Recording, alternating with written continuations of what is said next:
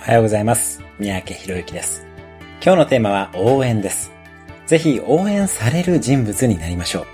極論お金がなくても助けてくれる人がいれば実は人生は困りませんよね。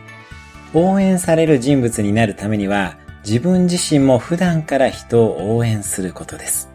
私もこの番組はリスナーのあなたを心から応援する思いで毎回メッセージをお届けしています。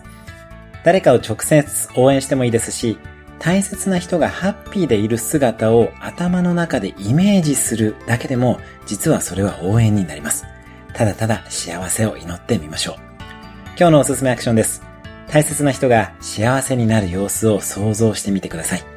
そしてできれば私の番組も右上の応援するボタンを押して応援してもらえると本当に嬉しいです。あなたのことも心から応援しています。それではまた明日お会いしましょう。